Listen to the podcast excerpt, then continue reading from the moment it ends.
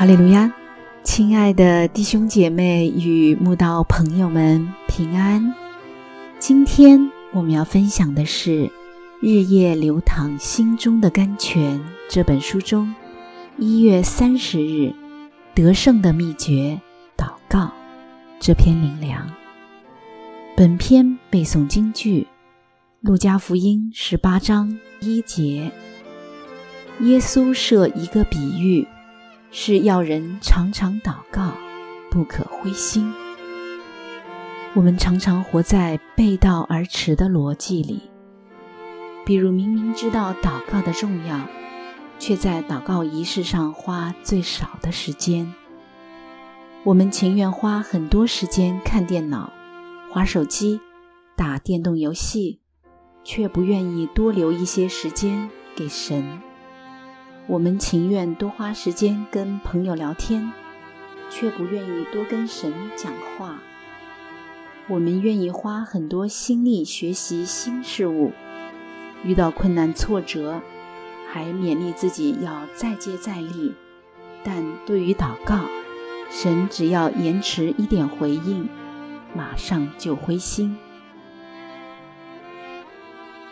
如果我们每天的祷告时间，只有随便几分钟，如何进入属灵的深处，聆听神隐秘的启示，知晓神慈爱的言语？从来没有一个古圣徒是不花许多时间祷告的。谁曾见过一个被圣灵充满的人，未曾花长久的时间在密室专一祷告呢？有人说过。我们要用膝盖走天国路，意思就是屈膝跪下祷告。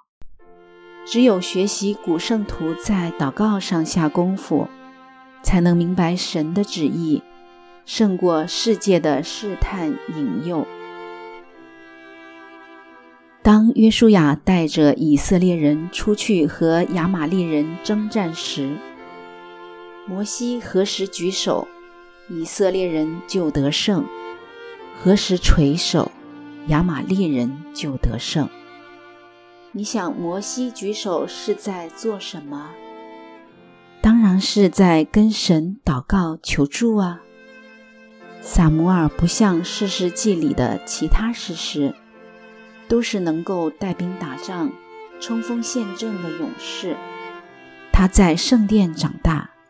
带领以色列百姓唯一得胜的武器就是祷告。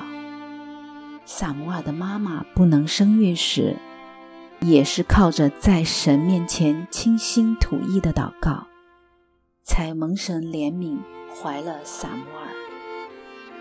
许多的先知也是以祷告来完成神托付他们的圣功，就连主耶稣。也是常常退到山上或旷野祷告。在他被抓受死前，于克西玛尼园中，他一连祷告三次，求神帮助他喝下苦杯，让神的旨意成全。巴不得我们每天都花许多时间祷告，纵使神尚未开路解决问题。还是要常常祷告，不可灰心。